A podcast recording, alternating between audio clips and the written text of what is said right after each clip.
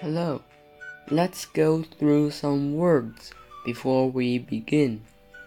1. Conversation 名词对话 2.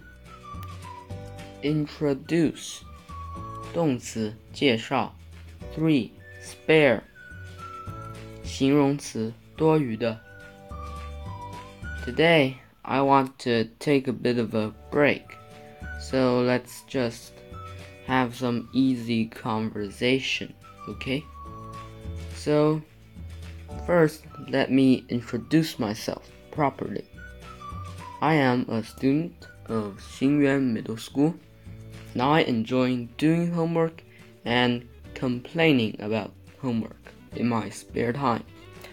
I have no siblings or friends, and before you consider me as a charity project, I would like to tell you that I need and want neither. So back off.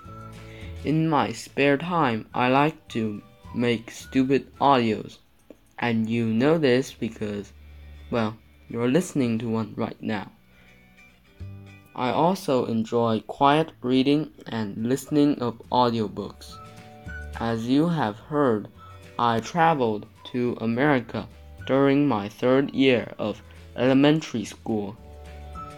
That's one of the main reasons that I can even be doing this. It is also because of it that I won national first prize in the 2018 National English Competition for primary students, grade 5. That was the only competition I ever won, so I like to mention it from time to time. I think people talk about their views in their autobiographies, so here goes. What I love the most is how limitless but meaningful it is.